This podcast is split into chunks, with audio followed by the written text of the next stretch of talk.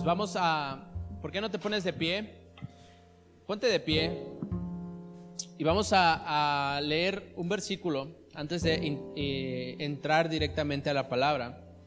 Y vamos a estar hablando todo este mes acerca de herederos, una iglesia para todos.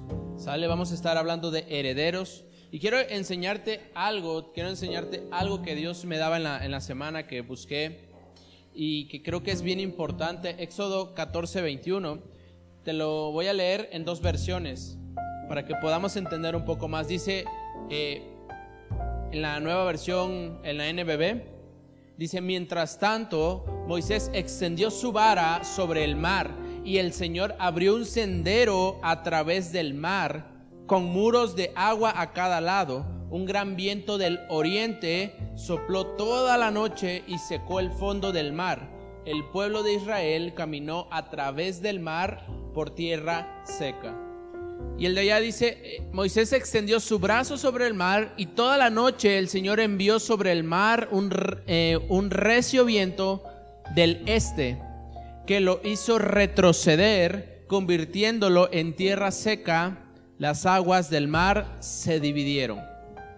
Y aquí hay un secreto que quiero que hoy te lleves. ¿Sabes? Eh, la Biblia dice que ellos iban hacia el oriente, que ellos iban hacia el este y que el mar, que el viento soplaba del este, o sea, ellos iban y el aire venía.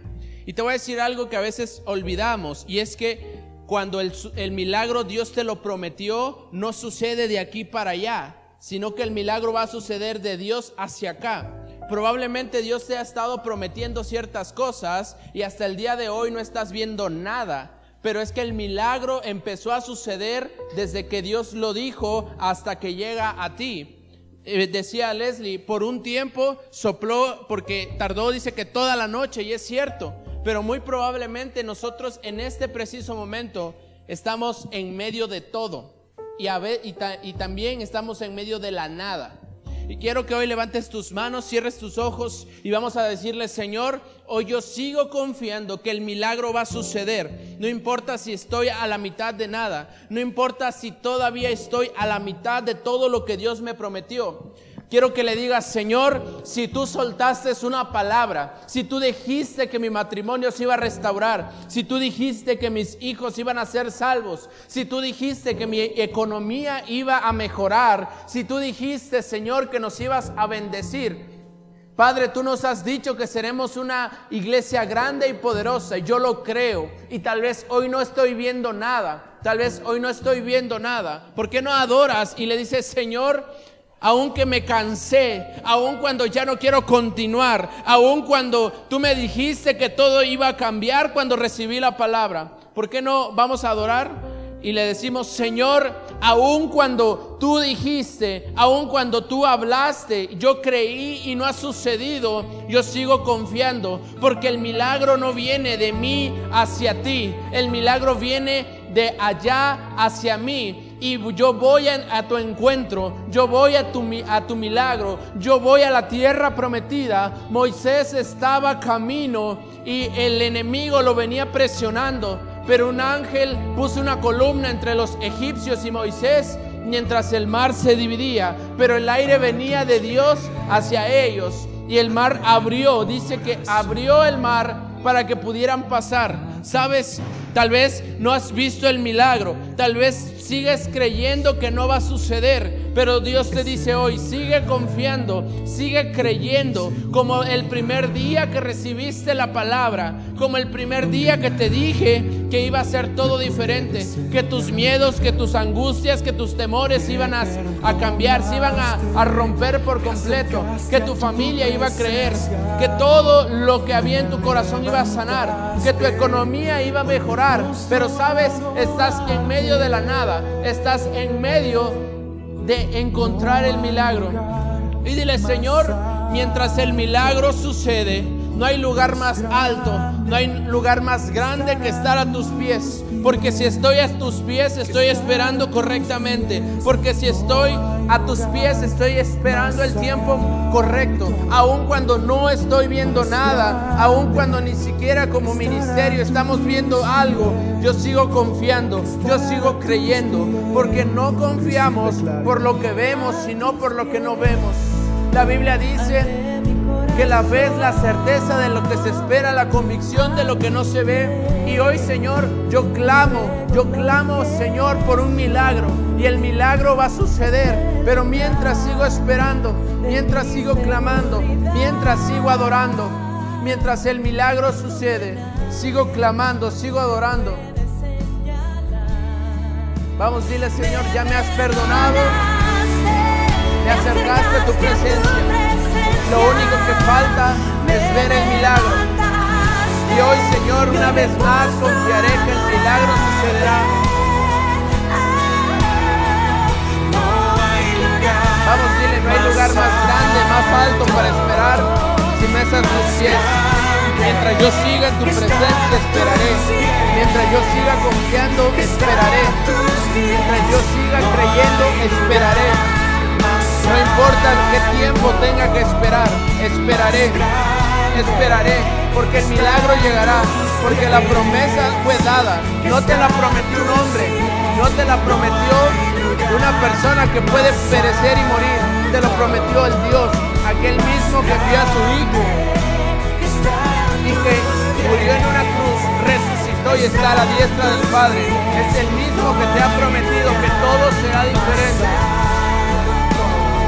gracias, Señor. ¿Por qué no le agradeces por lo que hoy estás viviendo? Vamos, dile, Señor, gracias. Gracias, Señor, por la dificultad, por el desánimo, por la depresión, por el miedo, por la angustia, por la escasez. Dile, Señor, gracias. Porque mientras me mantenga firme, sé que cuando todo esto pase será glorioso. Gracias, Señor. Gracias, Padre. Gracias, Padre. Permaneceré, permaneceré. Vamos, dile, permaneceré. Dile, voy a permanecer. Voy a seguir resistiendo hasta que el milagro suceda. Así tenga que subir una vez más al monte. Así tenga que darle una vuelta más a Jericó. Los muros caerán, los muros caerán. La nube de bendición llegará. El mar se abrirá. La tierra prometida será conquistada pero todo si permanezco, todo si permanezco creyendo en ti. Gracias, Señor. Más grande. No hay lugar más grande.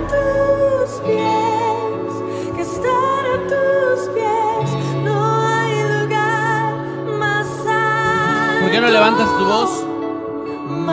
Aprovecha que no hay nadie más más que nosotros dile Señor gracias. Gracias. Gracias Señor. ¿Por qué no le das un fuerte aplauso a Dios? Dale un fuerte aplauso a Dios. Puedes tomar tu lugar. Toma tu lugar. Y ah, vamos a hablar todo este mes acerca de herederos, una iglesia para todos. Un heredero es aquel que se le dejó algo que meramente no lo trabajó, sino que lo trabajó alguien más y que por herencia fue dado. Si saben todos aquí que es un heredero, quisieran que alguien nos heredara algo. Ojalá algún día se muera un tío rico que no conozco y me herede todo, ¿verdad? Pero mientras eso sucede, cuando tú eres el heredero de todo, eso te va a estar esperando. Y te voy a decir algo, antes de que podamos heredar, nosotros tenemos que pasar por un proceso. Y vamos a estar hablando de este mes de herederos, de todo lo que Dios nos ha dado. Pero ojo, hay una frase que me encanta que dice mi pastor y es el que se mueve no sale en la foto. El que se mueve no sale en la foto. Bienvenido. Por ahí está la pastora, bienvenido, adelante. Te voy a decir algo, el que se mueve no sale en la foto. Vamos, dile al que está a tu lado, dile, dile si está tu hijo, si te mueves, no sales en la foto. ¿Sale? Y entonces eh, yo quiero hoy platicarte de algo bien interesante y el tema se llama, si lo quieres apuntar, en medio de todo. Qué frustración es, eh, es cuando tú estás a la mitad de la nada y a la mitad del todo. Cuando no estás ni al principio, pero tampoco estás al final. ¿Te ha pasado? Cuando ya comenzaste algo, pero no lo has terminado. Cuando sabes que no lo has terminado, pero no estás iniciando. Estás en medio de todo. Pero todo tiene un porqué. Y nosotros para ser herederos del reino, para que nosotros podamos heredar todo lo que Dios nos ha dado, quiero decirte algo. Este año para nosotros ha sido bien complicado, bien difícil. Y esta prédica mientras yo la hacía, lloraba. ¿Sabes? Eh, cuando, yo, cuando yo voy a predicar algo, si algo a mí no me llama la atención, si algo a mí no produce algo en mí, yo no lo predico, lo cambio. Y esta prédica me hablaba y, veía todo lo que hemos pasado en un año, ¿sabes? Eh, para, ya estamos iniciando diciembre, mañana creo pasado ya es diciembre, y en enero, el 16 de enero, cumplimos eh, un año de haber llegado aquí a Puebla, de plantar el primer grupo vida. Y en aquellos tiempos fue glorioso porque en el primero fueron 22, luego se subió hasta 36, llegamos a ser casi 60 en dos meses. Nos agarró la pandemia y todo se vino abajo. Y si yo te puedo decir hoy exactamente dónde estamos, estamos en medio del proceso, en medio de la promesa. Dios nos ha prometido algo muy grande.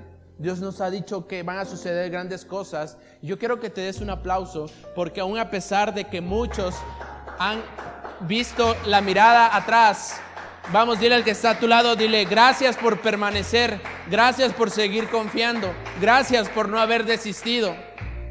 Porque ustedes son parte de la promesa y la verdad es que a veces a nosotros se nos hace complicado. ¿Saben? Y ustedes lo saben. Eh, creo que hoy ha sido el día en que menos audiencia hemos tenido. Pero creo que va bien con la prédica, ¿sabes? Dios siempre tiene un, un, un porqué y un para qué. Y cuando no es lo mismo predicar ante cinco mil personas que lo he hecho a predicarle a dos personas. No es la misma euforia, pero he aprendido a predicarle a uno que a cinco mil. ¿Sabes por qué?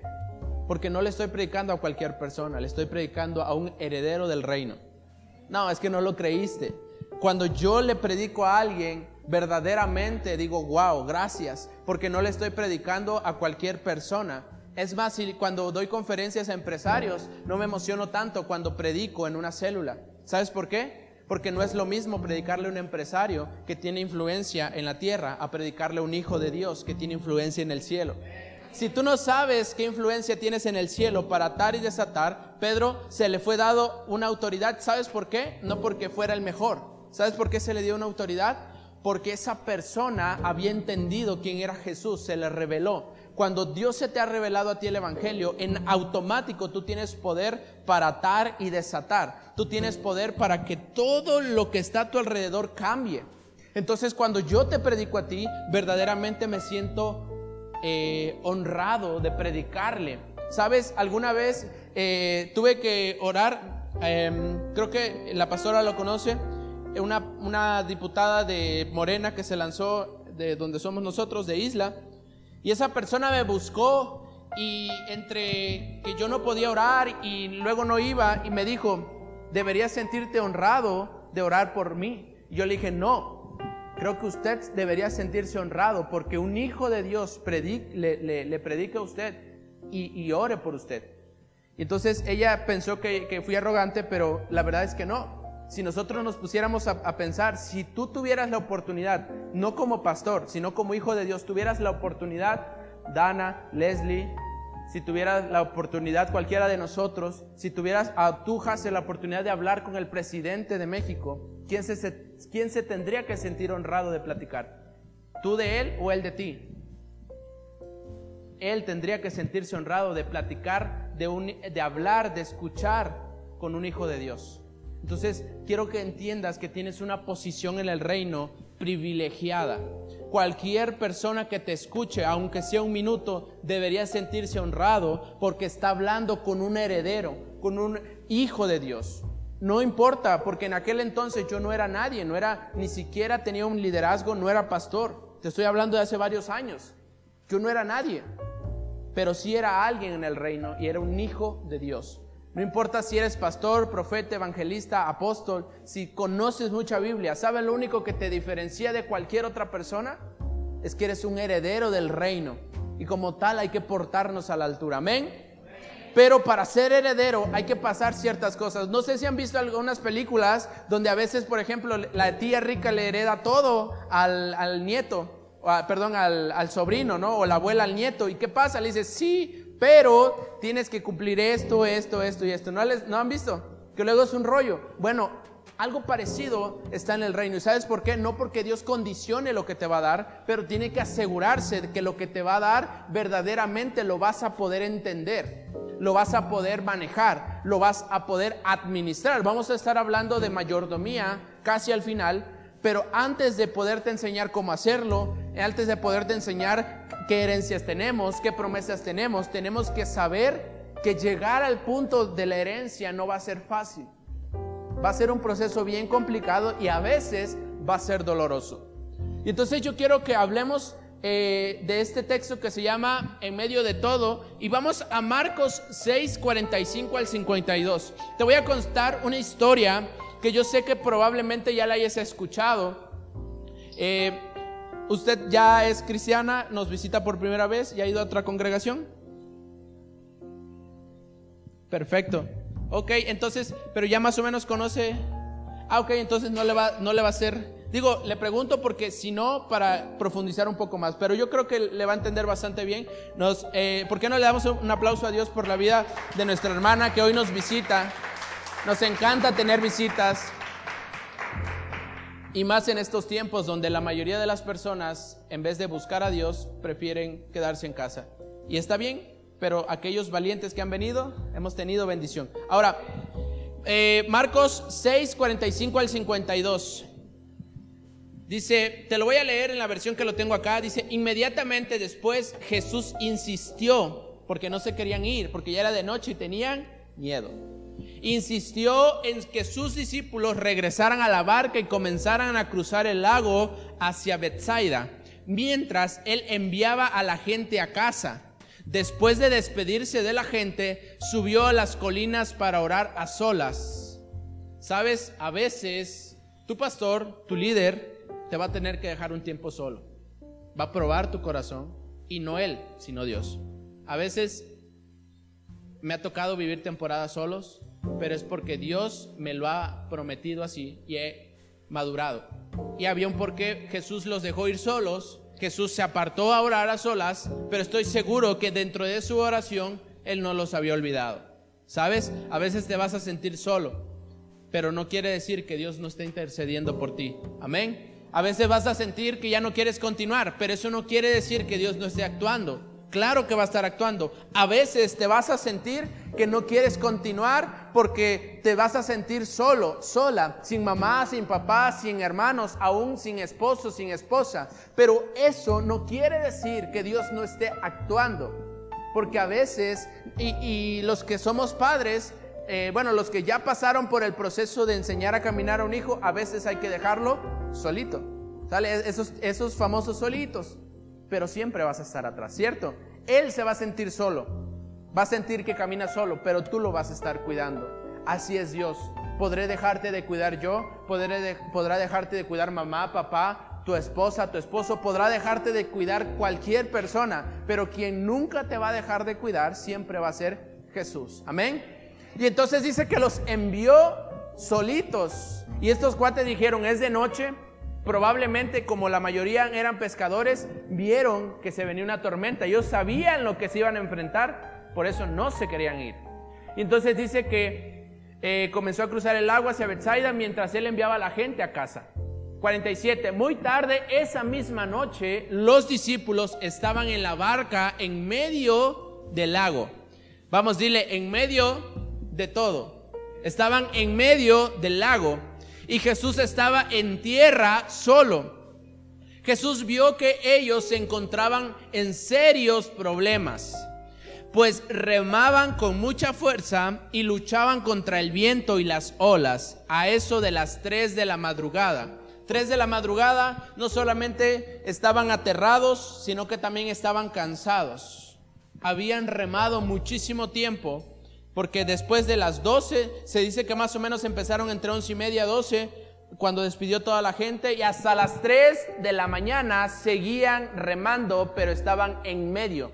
No estaban ni al principio, pero tampoco estaban al final estaban en medio y cuando tú estás en medio, sabes que te vas a aventar una temporada muy parecida a la que ya te aventaste, porque ya te aventaste la mitad del camino. Probablemente la otra mitad sea del mismo tiempo, pero si tú entiendes el propósito que vamos a ver ahora, se te haga muchísimo más rápido que al principio. Amén. Y entonces dice que se encontraban en serios problemas, pues remaban con mucha fuerza y luchaban contra el viento a eso de las 3 de la madrugada.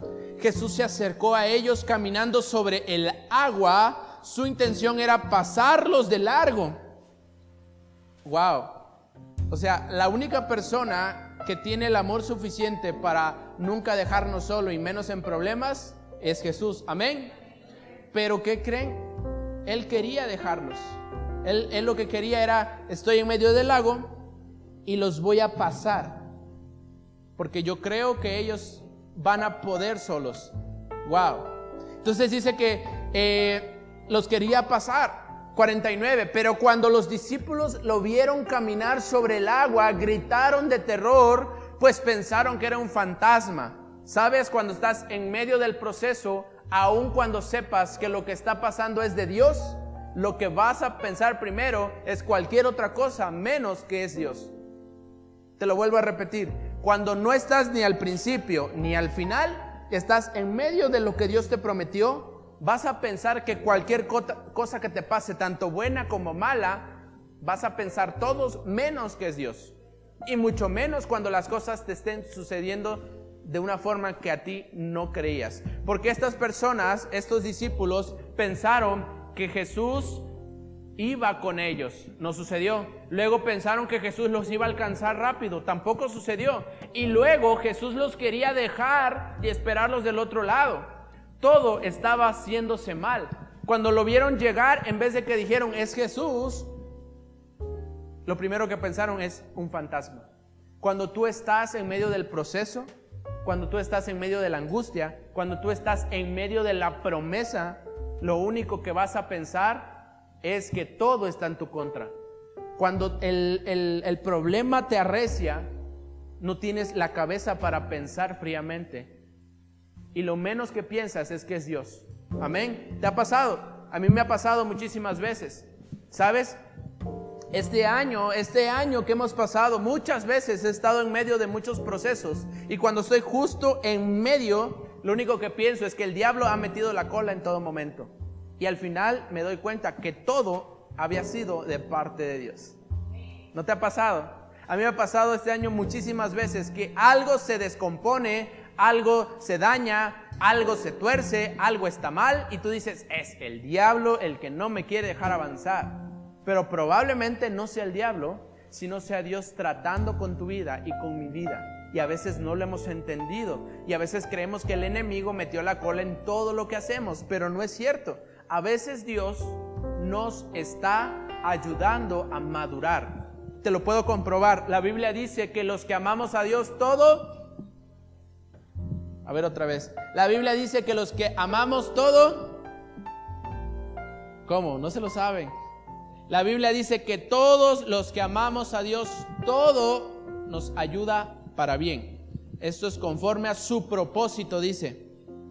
Entonces, si tú amas a Dios, si tú estás seguro de que amas a Dios con todo tu corazón, la Biblia dice, amar a Dios con todo tu corazón, con toda tu mente, con todo tu alma, con todo tu espíritu, con todo, todo, todo, tus 300 gramos de amor, con todo y todo lo que traes, con todo y todo lo que eres, con todo, todo lo que representas, con esos 100 kilos de puro amor, con todo eso tenemos que amar a Dios. Pero si tú lo amas de esa forma, todo te va a ayudar para bien. Amén.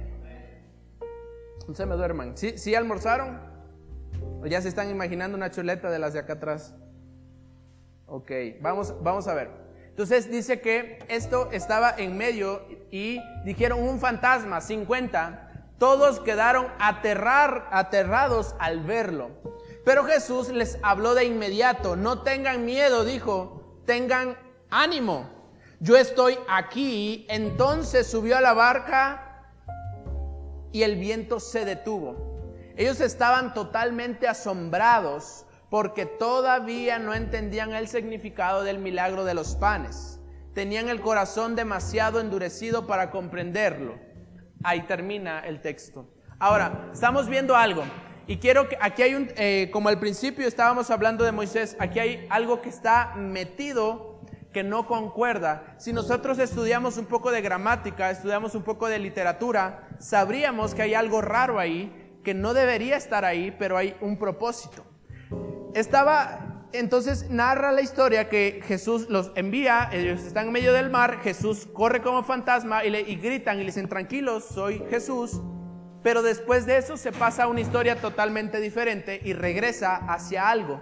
52, bueno, 51, lo leemos, 51 dice, entonces subió a la barca y el viento se detuvo. Corta la historia y dice, ellos estaban totalmente asombrados. Y de ahí empieza otra historia bien rara. Dice, porque todavía no entendían el significado del milagro de los panes, tenían el corazón demasiado endurecido para comprenderlos.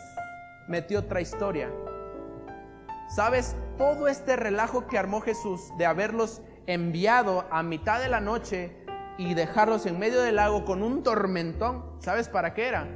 Para que entendieran lo que había pasado antes. Antes de cruzar el mar, se habían topado con un milagro. Ahora, yo te pregunto, Jesús dice que agarró al niño y le dijo, a ver, cáiganse con lo que traigan. Y nada más traían tres panes y dos peces. Órale, y empezó a multiplicar. Yo te pregunto, ¿cómo lo hizo? ¿Alguien sabe cómo lo hizo? ¿Cómo lo hizo? Yo me lo imagino que metía la mano y sacaba, metía la mano y sacaba, como en las bolsas de las mujeres. Puedes meter la mano y sacar, meter la- y nunca va a terminar de sacar. eh, Yo creo que hasta Stilson sacas de ahí si quieres. Así era el canasto de Jesús, pero nadie podía explicarse. Si alguien, yo creo que alguien se acercó y dijo, oye, tú que eres discípulo, ¿cómo Jesús hizo eso? O ya lo traía preparado. Ni ellos sabían explicarle a la gente cómo lo habían hecho. ¿Sabes por qué? Porque Jesús a veces no te va a explicar cómo lo va a hacer. Y aquí Dios me hablaba y me decía algo. Muchas veces Dios no te va a decir cómo va a ser el milagro que te prometió. Y es ahí donde te metes en problemas, porque cuando tratas de entender a Dios, terminas por frustrarte. Dios te dijo que te va a dar herencia en el cielo. Dios dijo que va a preparar morada, pero que regresaría por ti.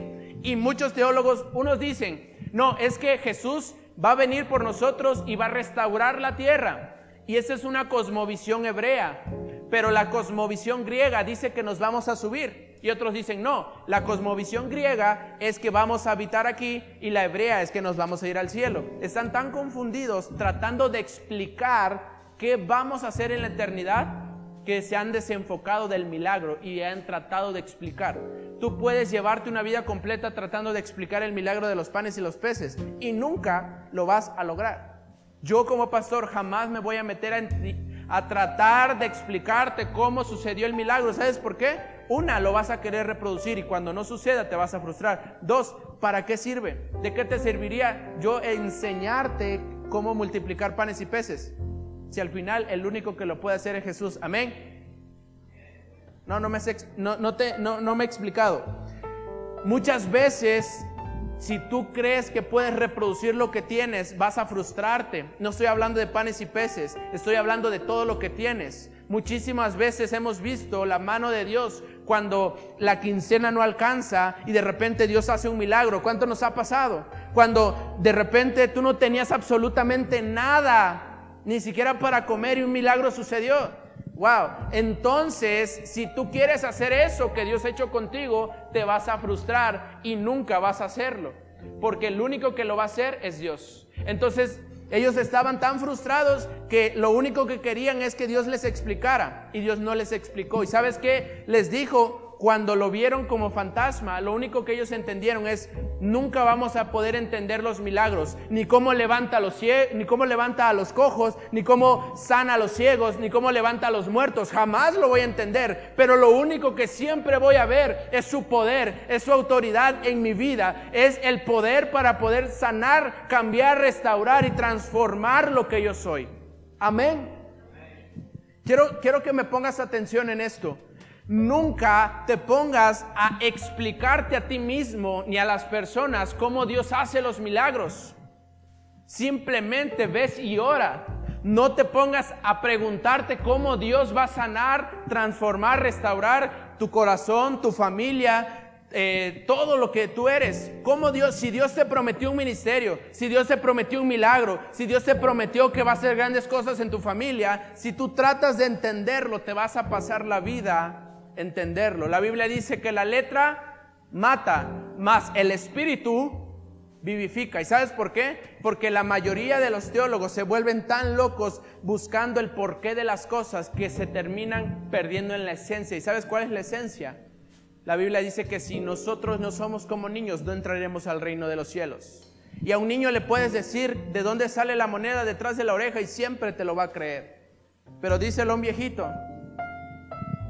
entonces, si tú tratas de explicar el milagro, si tú tratas de entender lo que Dios va a hacer, jamás vas a poder heredar y siempre vas a estar en medio. Nunca dejaron de ver el milagro, nunca lo pudieron explicar, pero jamás Dios dejó de hacer milagros y su presencia estuvo con ellos. En medio de la promesa, en medio de la dificultad, en medio del proceso, pero debemos entender que en medio del lago también se aprende a ser fieles. Estamos en medio de ver todo concluir, pero no será fácil si abandonas el curso, si regresamos o si vas para otro lado. Estás en medio de la barca, en medio de un lago. Tienes dos opciones, o le sigues o te regresas. Y ahí aprendes a ser fiel. Cuando se te aprieta toda la circunstancia. Cuando dices, pastor, oró por mí, todo, en vez de que todo me fuera bien, todo me, está yendo mal. Pastor, es que eh, sirvo, entre más sirvo a Dios, más las feas, más las cosas se hacen feas. Eh, Tienes dos opciones, o te regresas al punto donde iniciaste, o le continúas.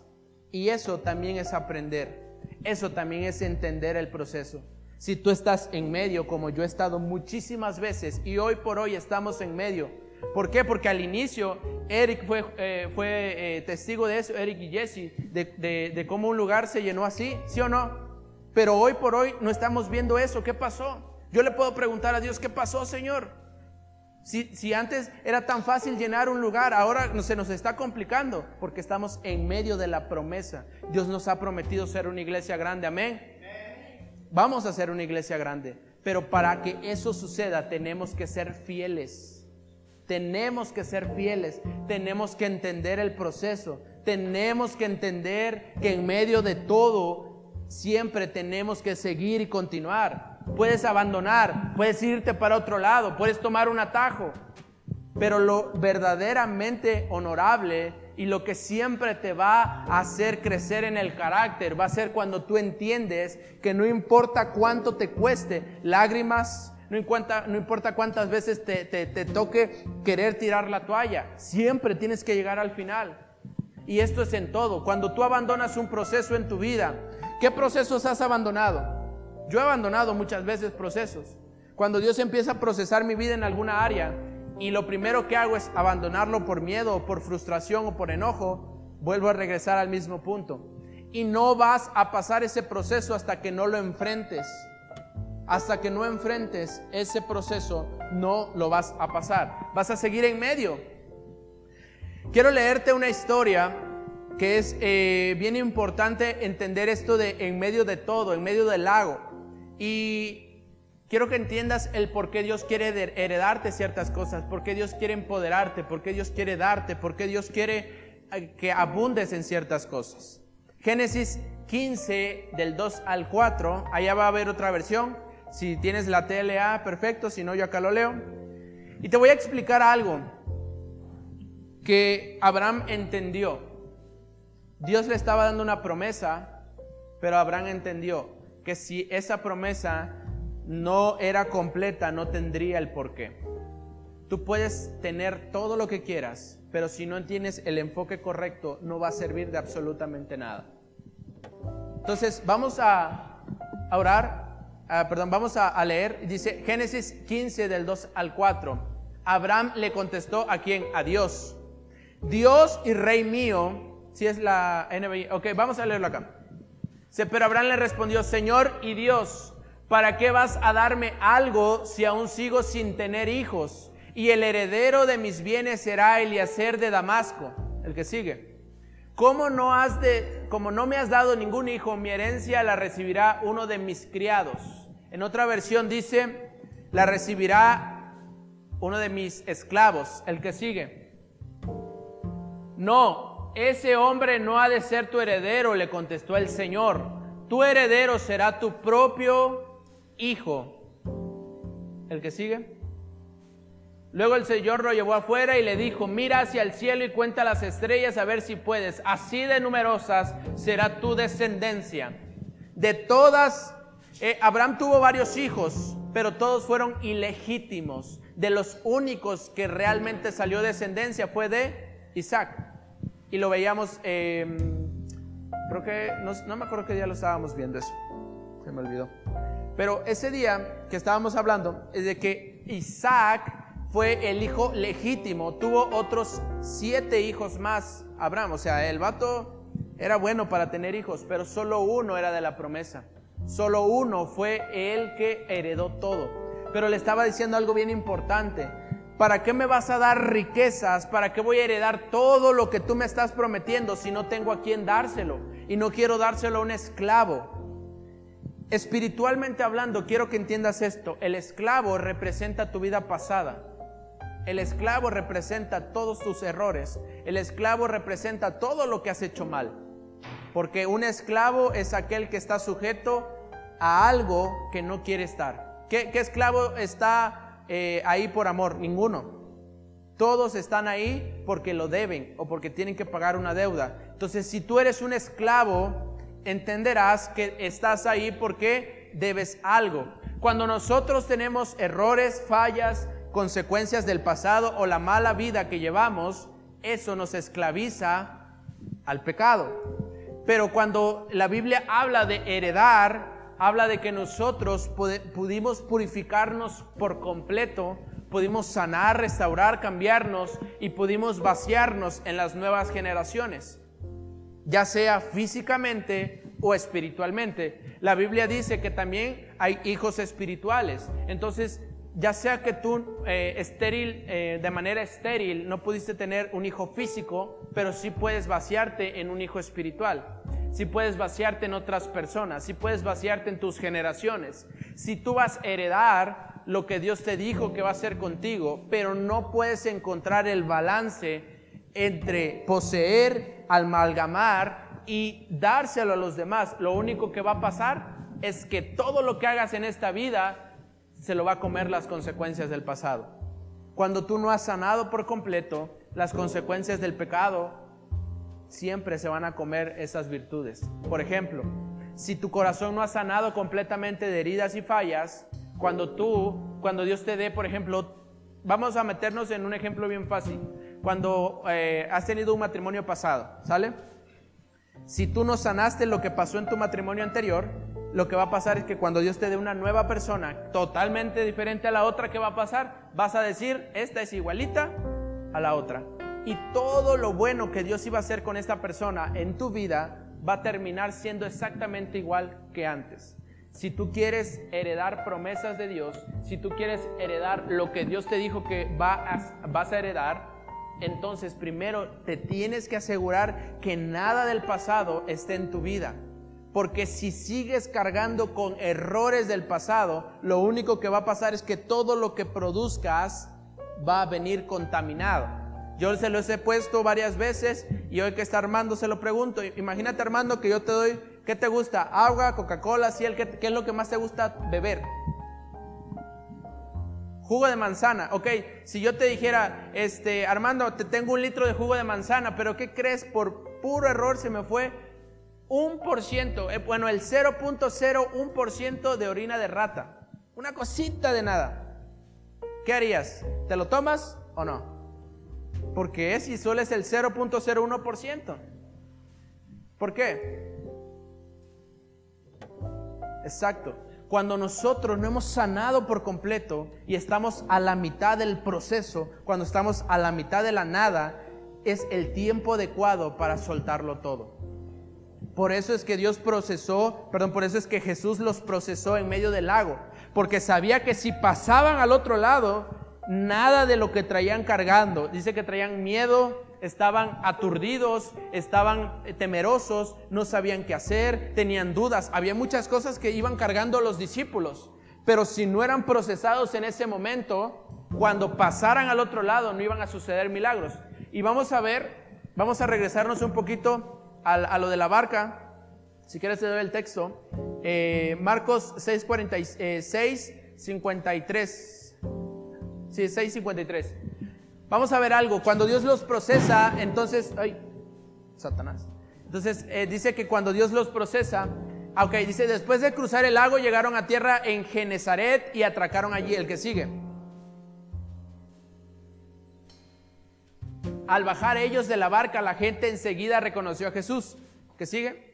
Los siguieron por toda aquella región y a donde oían que él estaba, le llevaban en camillas a los que tenían enfermos. El que sigue. Y en donde quiera que iban, en pueblos, ciudades o caseríos, caseríos, colocaban a los enfermos en las plazas, les suplicaban que les permitiera tocar siquiera el borde de su manto y quienes lo tocaban quedaban sanos.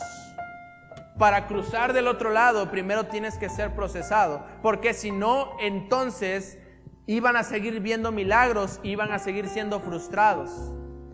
Si tú quieres continuar frustrado, si tú quieres continuar con eso que tienes cargando por décadas, si tú quieres seguir así, lo único que va a pasar es que vas a ver milagros del otro lado, pero vas a seguir frustrado.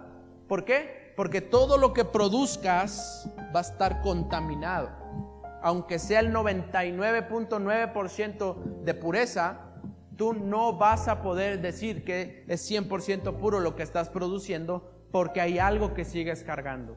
Y eso te lo dejo a tu tarea. Tú puedes decir, cuando nosotros decimos somos herederos del reino celestial, todos dicen amén. Ahora yo te digo, vas a heredar el, el, infierno. ¿Verdad que no? Pero cuando decimos vamos a heredar el reino celestial, todos decimos pero cuando te digo que tienes que tener el 100% de pureza en el corazón, no ser perfecto, escucha bien esto. Cuando yo les digo tienen que ser 100% puros, dicen, ah, entonces hay que ser perfectos y perfecto no hay. Te estoy diciendo que todo lo que produzcas tienes que asegurar que no haya nada del pasado para que entonces todo lo que nazca de ti realmente sea nuevo. Amén. Entonces, hoy tienes la decisión de decir, ¿realmente estoy cargando con algo del pasado o realmente ya estoy completamente sano? Ahora, no vacunes a nadie, porque tú puedes decir, ah, creo que esta prédica le, cae bien a mi esposa, a mi esposo, a mis hijos, a mi papá, a mi mamá. Creo que esto lo debería escuchar fulano, sultano, mengano. No, no recetemos. Nosotros tenemos que examinarnos y decir, verdaderamente no estoy cargando nada del pasado, estoy a la mitad del lago y es la oportunidad correcta para decir, mmm, creo y entiendo que es el momento justo para yo poder dejar todo atrás y continuar hacia adelante, pero ya completamente sano, porque adelante me esperan milagros, porque adelante me espera lo mejor, porque adelante me espera la herencia que he visto, porque adelante me espera todo lo que he esperado por mucho tiempo. Amén. Entonces queremos que eso suceda y va a suceder. Entonces le dijo, ¿para qué me vas a dar hijos? Y le dijo, no te preocupes, si tú me sigues creyendo, y le dio una visión, cuenta las estrellas, cuenta la arena del mar, y entonces le dio una visión. Quiero decirte que te tienes que mover conforme a lo que Dios te dijo, no conforme a lo que tú veas. ¿Qué es lo que estás viendo? ¿Que todo está mal? Dios te dijo que te va a prosperar, pero todo te está yendo mal. Dios te dijo que te va a dar grandes cosas, pero todo te está yendo mal. Dios te dijo que va a restaurar ciertas cosas, pero todo te está yendo mal. Yo te pregunto, cuando Abraham vio las estrellas y, la arena del mar y dijo, ¿todo eso será tu descendencia? ¿crees que realmente lo creyó? ¿O ha- había una parte en su corazón que lo dudó? Hubo una parte en su corazón que lo dudó, pero él dijo, esa es la fe y te voy a creer. Quien no creyó fue Sara porque se rió. ¿Sabes? Tal vez algunos a tu lado no van a creer, pero es tu responsabilidad creer o no. Ah, es que mi esposa no cree. Ah, es que mi esposo no cree. Ah, es que mis hijos no creen. Ah, es que eh, mi familia no cree. Ah, hay personas que me han dicho, yo no voy a la iglesia porque mi abuela no va. Yo no voy a la iglesia porque eso fue lo que me- le inculcaron a mi abuela y mi abuelo me le, inculcó a mi papá y mi papá me lo inculcó a, a mí.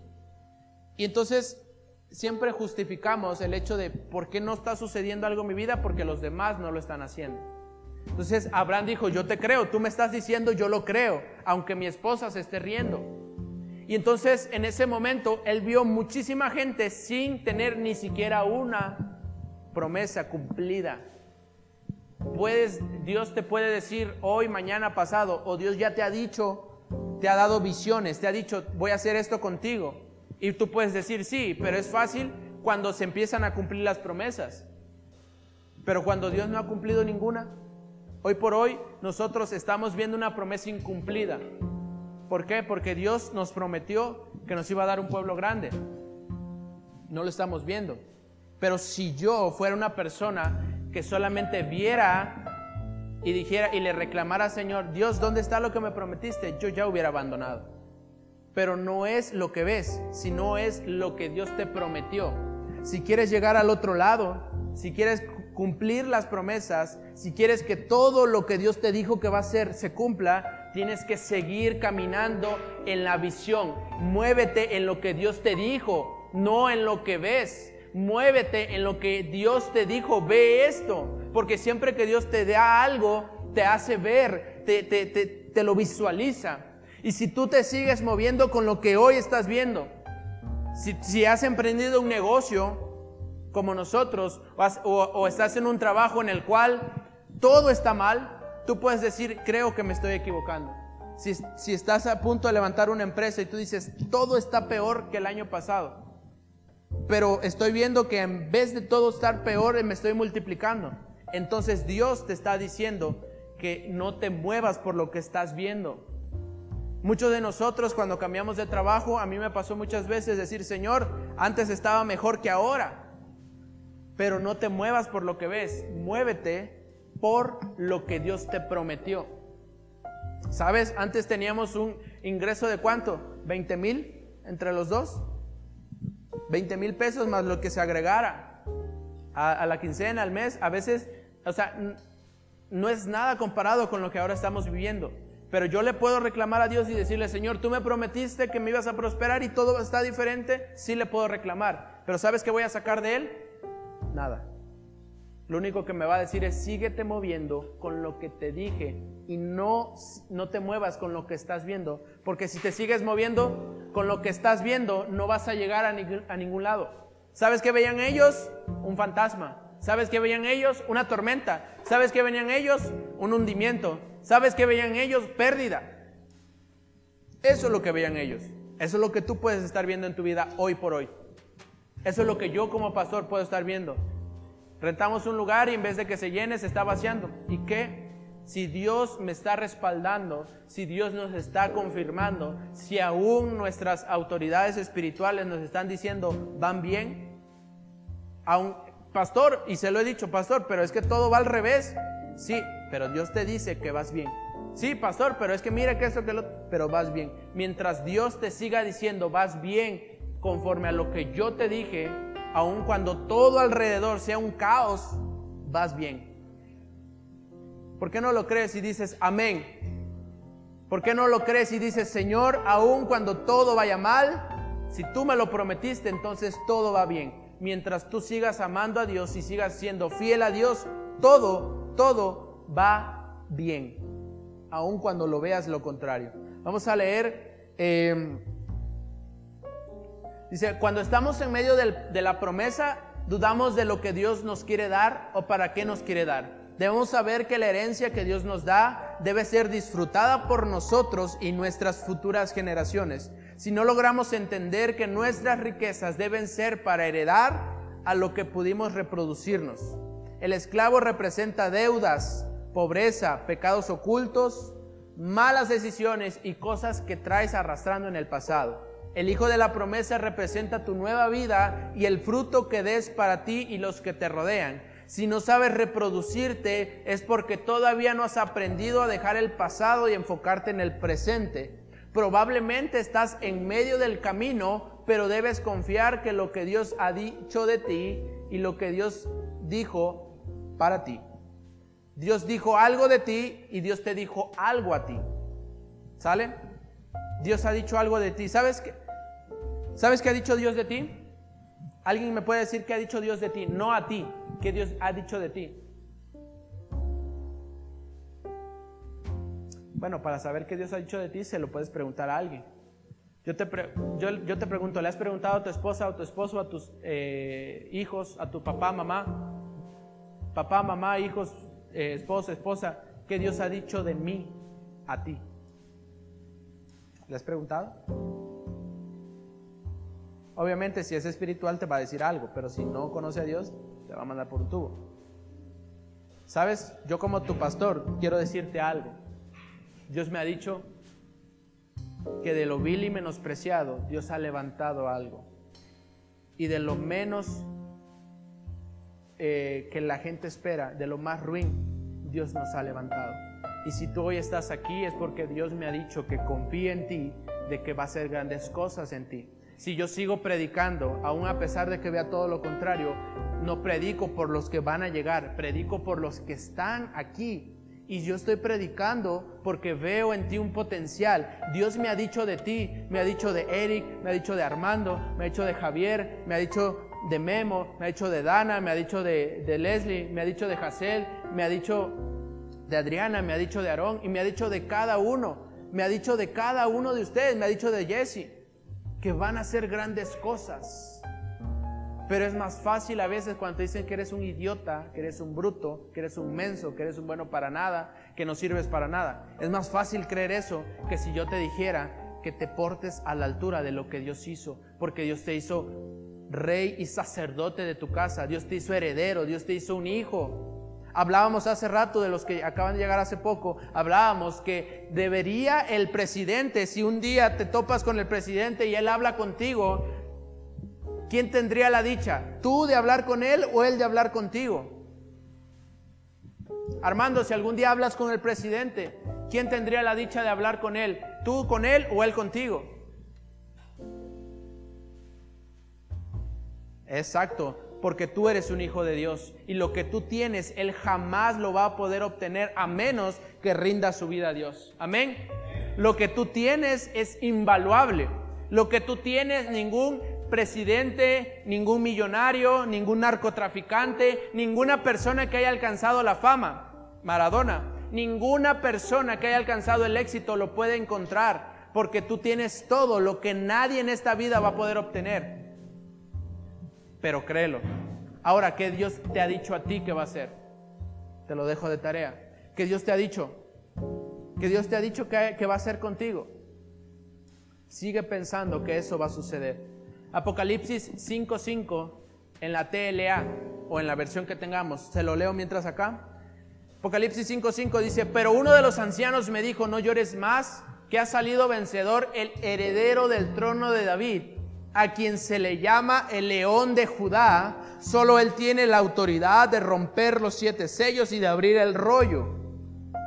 Romanos 8, 14, 17, ahorita lo leemos allá. Sin embargo, los que vinieron o los que vivieron desde Adán hasta Moisés tuvieron que morir porque pecaron, aun cuando su pecado no fue la desobediencia a un mandato específico de Dios, como en el caso de Adán, en algunas cosas Adán se parece a Cristo. Sin embargo, no hay comparación entre el pecado de Adán y el regalo que Dios nos ha dado. Por culpa de Adán muchos murieron, pero por medio de Jesucristo Dios nos ha dado un regalo mucho más importante y para el bien de todos. El pecado de Adán no puede compararse con el regalo de Dios. El pecado de Adán hizo que Dios lo declarara culpable, pero gracias al regalo de Dios, ahora Él declara inocentes a los pecadores. Di, ese soy yo. Aún que no lo merezcan. Si por el pecado de Adán la muerte reina en el mundo, con mayor razón por medio de Jesucristo nosotros reinaremos en la nueva vida, pues Dios nos ama y nos ha aceptado sin pedirnos nada a cambio. Romanos 8, 14 al 17. Acabo de leer Romanos 5 del 14 al 17, ahora Romanos 8 del 14 al 17. Todos los que viven en obediencia al Espíritu de Dios son hijos de Dios, porque el Espíritu de Dios les ha dado, eh, perdón, porque lo que el Espíritu de Dios les ha dado no los esclaviza ni les hace tener miedo. Por el contrario, el Espíritu nos convierte en hijos de Dios y nos permite llamar a Dios papá. El Espíritu de Dios se une a nuestro espíritu y nos asegura que nosotros, que, somos hijos de Dios. Y como somos sus hijos, tenemos derecho a todo lo bueno que Él ha preparado para nosotros. Todo eso lo compartiremos con Cristo. Y si de alguna manera sufrimos con Él, perdón, si de alguna manera sufrimos como Él sufrió, seguramente también compartiremos con Él la honra que recibirá. Toda la herencia es tuya, pero debes portarte a la altura, debes saber que para poseer debes entender Apocalipsis 5:5 dice que el heredero de todo es el león de la tribu de Judá, es Jesús. Todo lo que tú necesitas, Él ya lo conquistó. Todo. Y Él es el único que va a abrir los siete sellos cuando el Padre le diga. Te voy a decir algo, estamos más cerca que cuando creímos. La venida de Cristo está más cerca que antes. Probablemente estemos a la mitad de ver la venida de Cristo. No lo sabemos. Pero lo único que tenemos que saber es que tenemos que seguir confiando aun cuando todo parezca diferente. Y en, habla en Romanos 5, 14 al 17 que el pecado de Adán representa al esclavo que hablábamos hace rato y Jesús representa al mismo Adán, pero ahora justificado. Adán y Jesús es la misma persona en diferentes tiempos y Jesús no tuvo que haber venido. Si Adán no hubiera metido la pata, Jesús no tuvo que haber venido. Pero como Adán metió la pata, entonces tuvo que venir Jesús.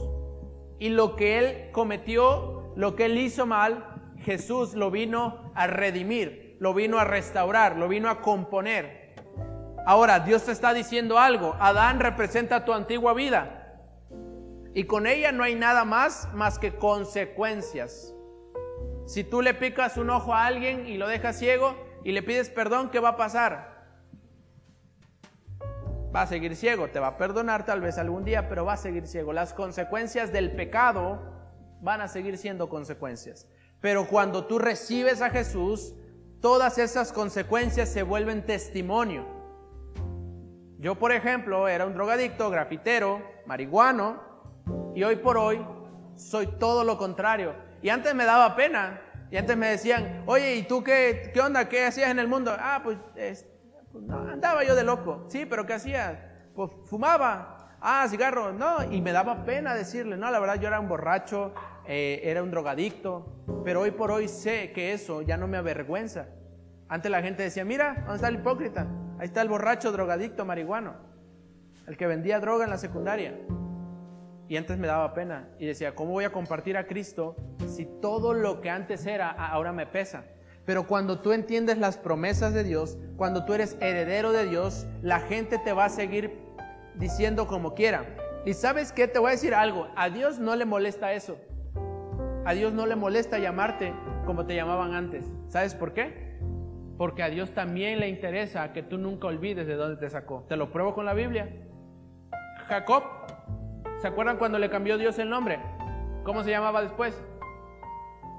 Cuando a Pedro le cambió el nombre, antes se llamaba Jesús muchas veces le dijo Simón Pedro. Ahora, cuando Jacob perdió, eh, eh, se peleó con el ángel y ganó, le dijo, te ahora de ahora en adelante te llamarás Israel. Pero cuando vemos en la Biblia, Dios se presenta y dice, soy el Dios de Abraham, de Isaac y de quién? y de Jacob. No, Jacobo fue otro. Jacob. Abraham, Isaac y Jacob. ¿Por qué no dice Abraham, Isaac e Israel? ¿Alguien sabe por qué no dice Israel en vez de... ¿Por qué, por qué no dice Israel y por qué dice Jacob? Porque a Dios no le preocupa llamarte por tu pecado. Jacob significa usurpador, engañador. Pero ¿sabes por qué? Dios no, no es para que te sientas avergonzado, porque Dios sanó el corazón de Jacob.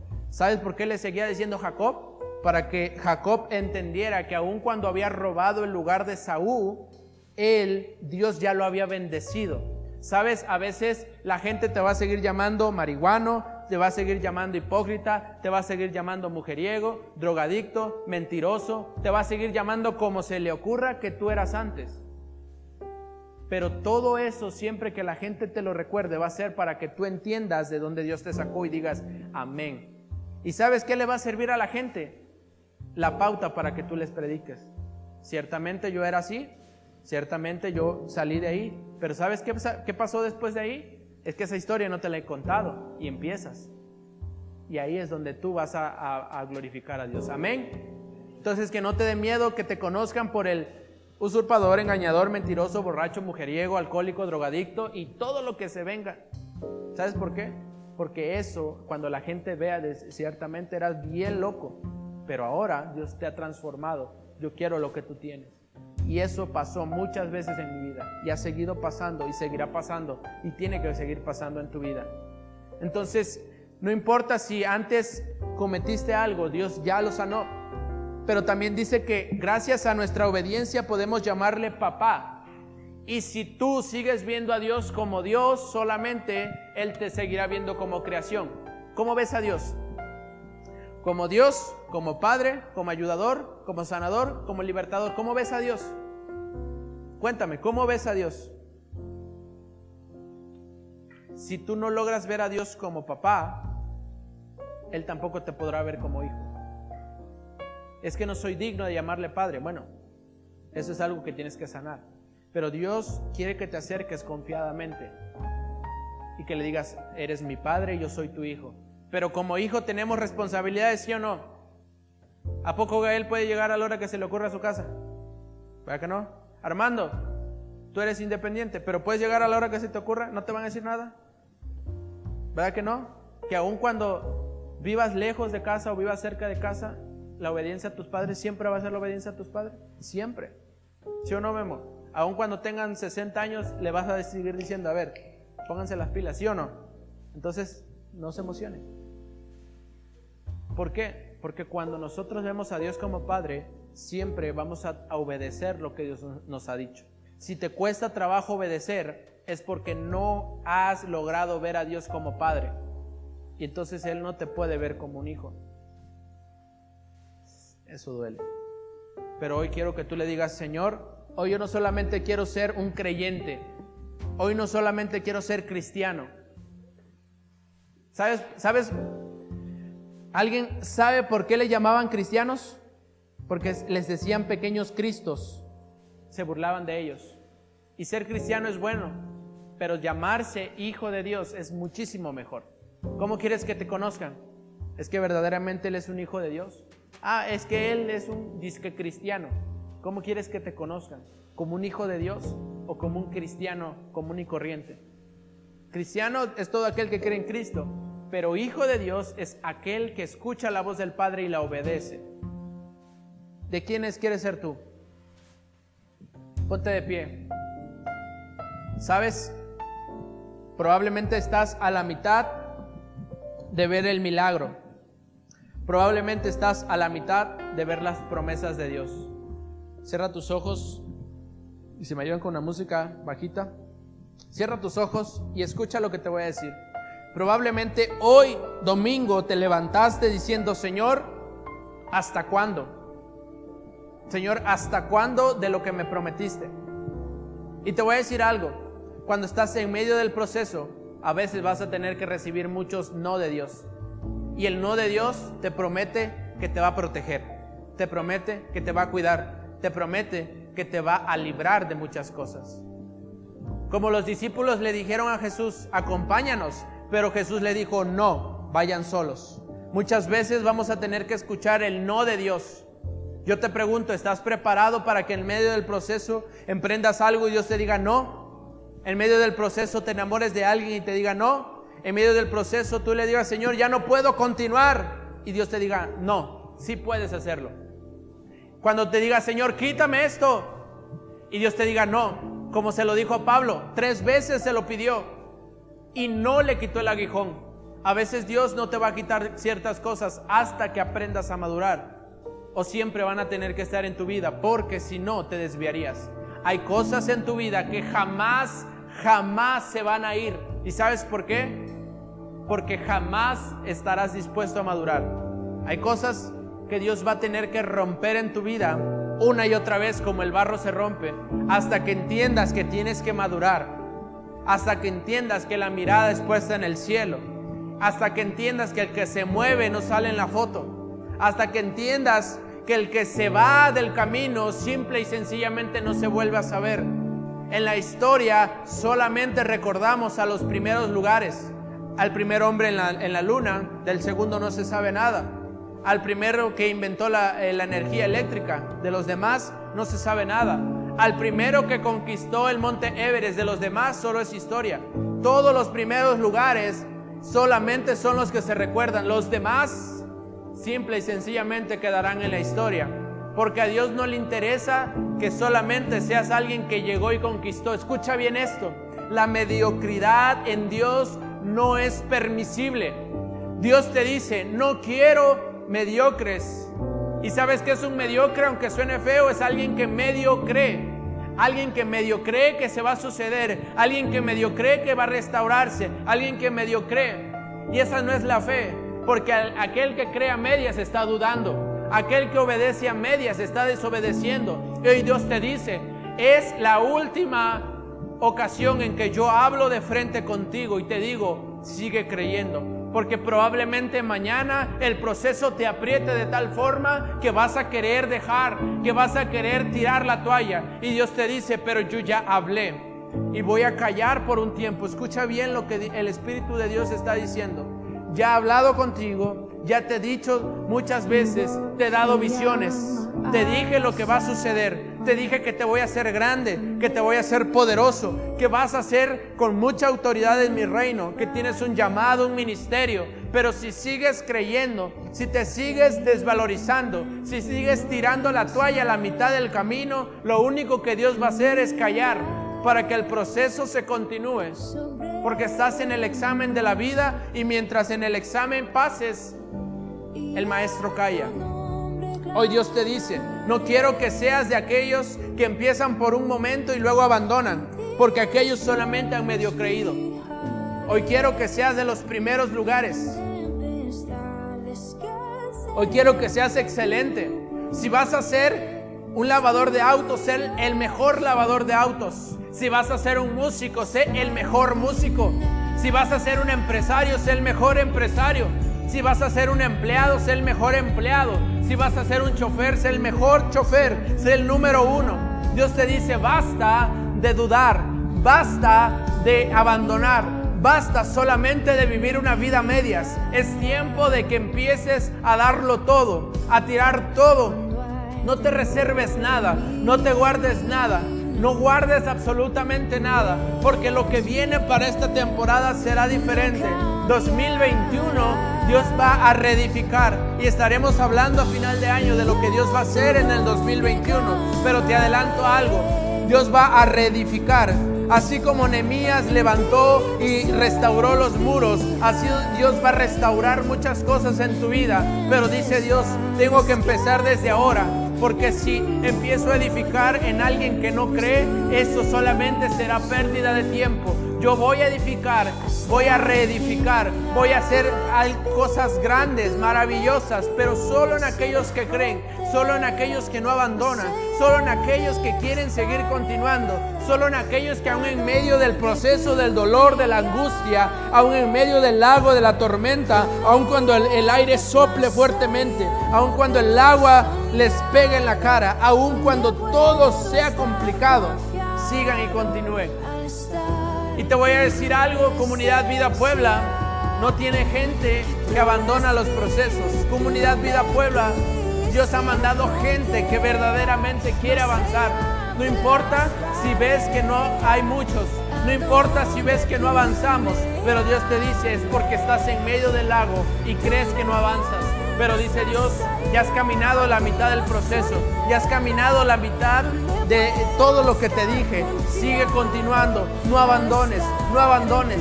Y quiero que hoy adoremos a Dios y le digamos, Señor, hoy estoy dispuesto a tomar mi cruz y continuar. Hoy estoy dispuesto a dejarlo todo en tus manos. Hoy estoy dispuesto, Señor, a abandonar todo lo que tenga que abandonar en tus manos y que seas tú haciéndolo, que seas tú haciéndolo. Ya no quiero batallar yo, ya no quiero luchar con mis fuerzas, porque si sigues luchando en tus fuerzas te vas a seguir cansando, te vas a fatigar, vas a querer tirar la toalla una vez más. 2021 será un año en el cual se continuarán muchas cosas que Dios empezó en este año.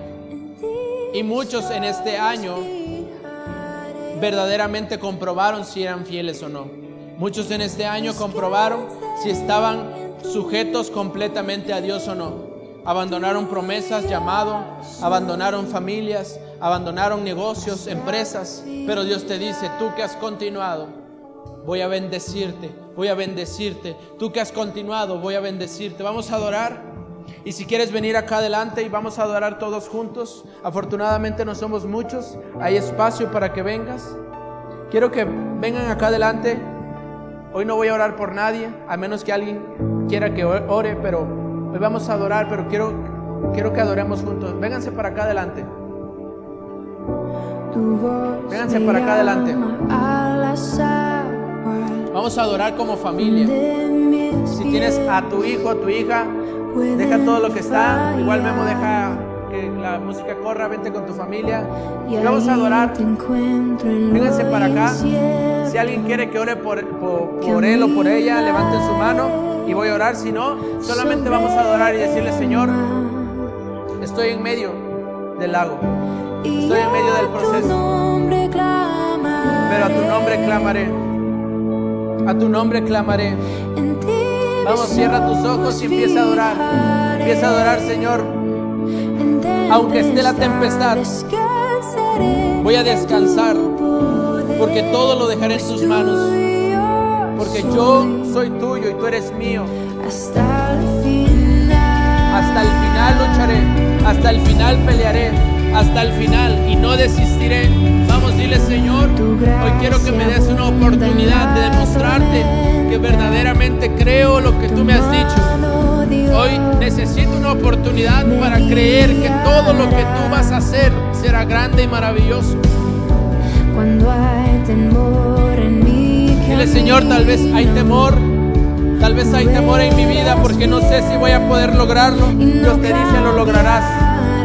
Dios te, Dios te dice, yo he visto que a veces te sientes débil, pero Dios te dice, lo lograrás, porque no será con tus Tal vez tú podrás decir, Señor, pero sigo siendo el mismo pecador que ayer, sigo siendo el mismo pecador que la semana pasada. Hoy Dios te dice, lo lograrás, porque no va a ser en tus fuerzas, no va a ser en tus fuerzas, no va a ser en tus fuerzas. Vamos, adora, adora, adora, adora. Dile hasta el final, hasta el final, hasta el final pelearé, hasta el final, hasta mi último suspiro te amaré, hasta mi último respirar continuaré. Te seguiré creyendo aun cuando lo pierda todo como Job, porque aun cuando lo perdiere todo, todo será restaurado y cambiado. No importa si me quitas cosas, no importa Señor si tengo que dejar cosas. Yo sé, Señor, que todo lo que en ti pierda será restaurado, cambiado, transformado. Yo no veo las circunstancias al lado. Yo veo lo que tú me has dicho. Yo veo lo que tú me has dicho. Vamos, adora, adora, adora, adora. No vea la circunstancia, dice Dios. Veme a mí. Veme lo que yo te prometí. Solamente sigue viéndome a mí. Estás en medio del lago. Estás en medio del proceso. Pero sigue confiando. Sigue confiando. Confiando, dice Dios. Sigue confiando. En medio del lago, en medio del proceso, sigue confiando. Aun cuando veas todo diferente. Aun cuando Dios te prometió algo y no lo has visto, dice Dios, sigue confiando. Sigue creyendo. Sigue creyendo. Porque lo que voy a hacer en tu vida será grande y poderoso. Será grande y poderoso. Padre, aquí hay hombres y mujeres que serán transformados. Aquí hay hombres y mujeres que serán cambiados. Aquí hay hombres, Señor, que serán de influencia gubernamental, empresarial, social. Hay hombres y mujeres que marcarán la diferencia. Yo no espero, Señor, que envíes más gente, porque yo sé que los que hoy estoy viendo son los necesarios para lo que Dios va a hacer. Y quiero que escuches, yo voy a hacer en ti lo que prometí. No quiero usar a nadie más. No voy a usar a nadie más. Te voy a usar a ti, dice Dios. Señor, como te dijo Isaías, heme aquí. Vamos, ¿por qué no le dices, heme aquí, Señor, envíame a mí? No envíes a nadie más. No envíes a nadie más. No necesitas mirar a nadie más. Necesitas decirme a mí, porque yo lo haré. Yo iré. Yo predicaré. Yo hablaré. Yo haré lo que tú me prometiste que yo voy a hacer. Yo te creo. Vamos, dile Señor, yo quiero ser usado. Yo quiero ser usado. ¿Por qué no oras por el que está al lado tuyo?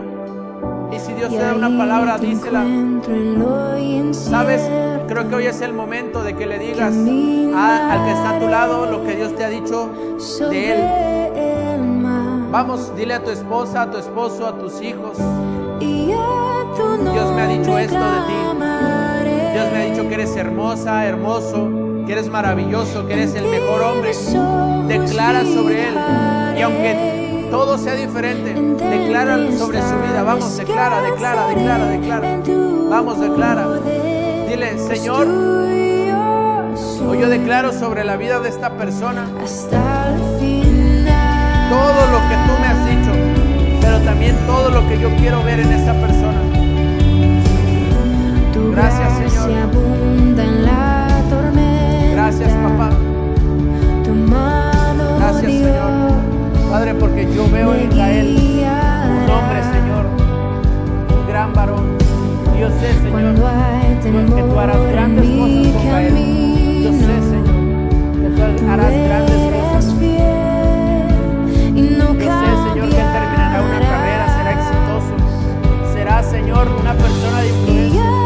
Porque le has dado tanta inteligencia y aunque la gente ha dudado de sus capacidades, yo sé que todo eso que tú le has dado será de bendición. Será de bendición. Gracias, Señor. Gracias por la vida de Gael. Porque algún día, Señor, veremos grandes promesas cumplidas en su vida. Y aunque la gente a veces grande en tu reino. Será grande en tu reino. Y nunca le faltará nada. No le faltará calzado, ni vestido, ni alimento. Siempre, Señor, tú cumplirás los deseos de su corazón. Siempre. Porque tú eres el que lo sustentará. Gracias, Señor. Él conocerá y pisará las naciones. Él conocerá y pisará las naciones, Señor. Porque tú lo llevarás. Gracias, Señor. Gracias. Gracias, papá. Gracias, Señor. Más allá de las barreras, a donde tú me Gracias, llames. Tú me llamas más allá de los sonidos, donde puedo estar confiado. Bueno, te invito a que pases a tu lugar.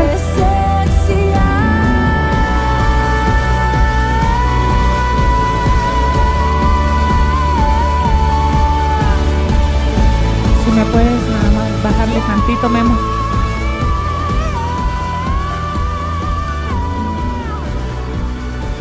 Y bueno, vamos a, pasar al tiempo de, de las ofrendas. ¿Cuánto le damos gracias a Dios por este tiempo? Y, y bueno, quiero darle las gracias a Dios por tu vida porque gracias a que tú respondes al llamado de Dios de venir y buscar de su presencia, como decía el pastor, eh, vemos las promesas de Dios cumplirse a través de tu vida.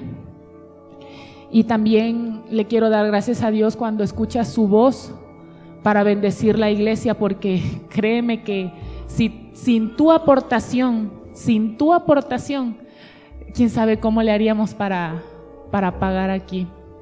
Y yo le doy gracias a Dios por tu vida, porque escuchas la voz de Dios y Él pone ese sentir en tu corazón. Créeme que todo lo que tú destinas hacia el ofrendario, está creo que allá el ofrendario, amor, atrás, eh, es para, para que esto se pague.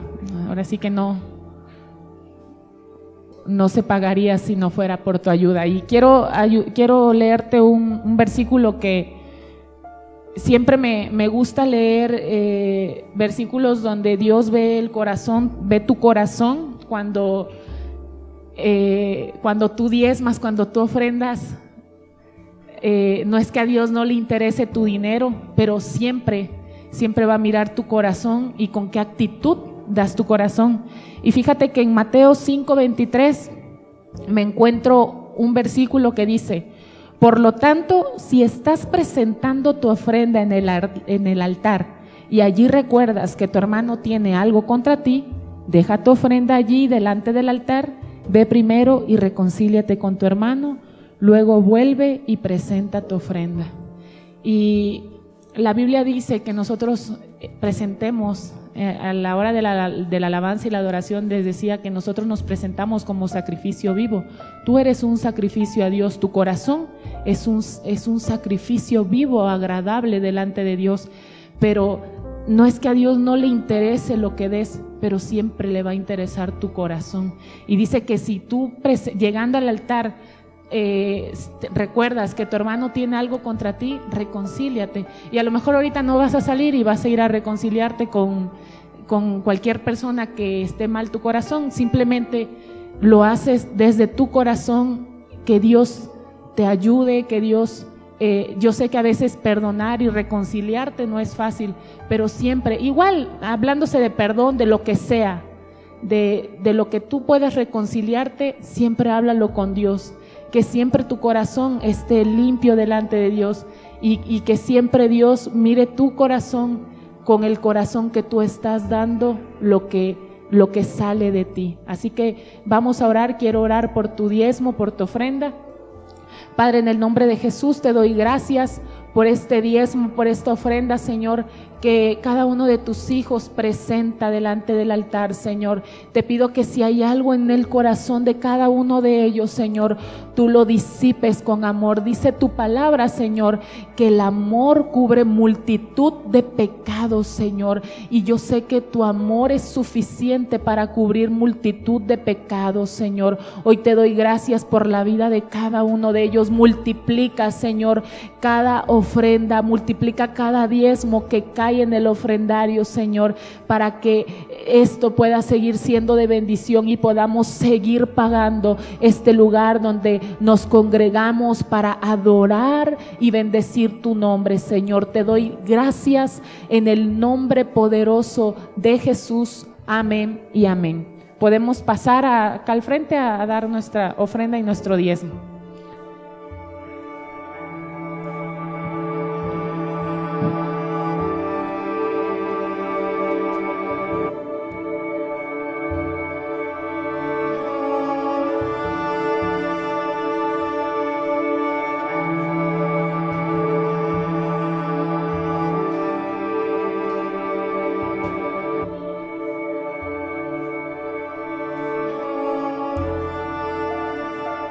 Y bueno, ya nada más rapidito, vamos a orar para, para estar despedidos, rapidito, rapidito, ¿verdad?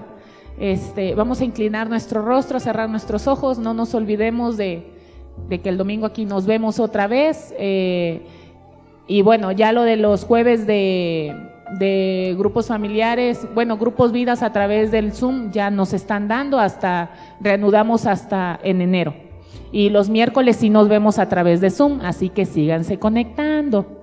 Y bueno, vamos a, orar, vamos a cerrar nuestros ojos. Padre, en el nombre de Jesús, te doy gracias por este tiempo. Gracias, Señor, porque yo sé que tú nos has hablado, Señor. Yo sé que tu presencia está con nosotros, Señor. Gracias te doy por la vida de cada uno de tus hijos que hoy están aquí, Señor. Bendícelos, llévalos con bien a donde, a donde ellos vayan, Señor. Tú Ve con ellos, Señor. Guárdalos, guárdalo de todo mal, Señor. Guarda a cada uno de ellos.